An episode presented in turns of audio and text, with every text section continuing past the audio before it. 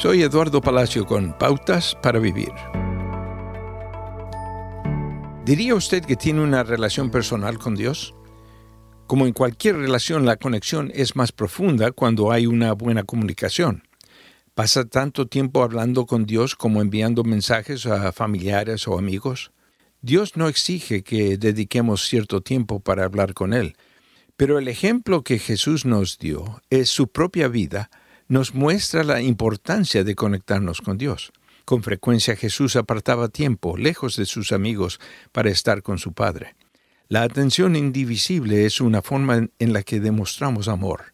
Nuestra relación con Dios puede ser comunicataria, dentro de la iglesia y a través del servicio a los demás, pero también debe ser íntima y personal.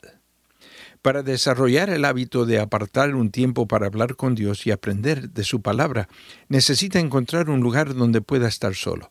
Jesús iba al mar, a la montaña o a veces a un jardín, pero una habitación tranquila, un lugar solitario, como dice Marcos 1.35, incluso un paseo silencioso también son buenas opciones. Es posible que también tengamos que examinar nuestros horarios. ¿Tenemos algún hábito que nos impide dedicar tiempo a Dios?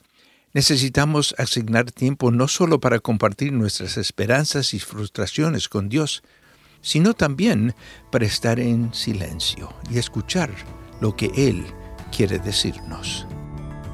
Acaba de escuchar a Eduardo Palacio con Pautas para Vivir, un ministerio de Guidelines International.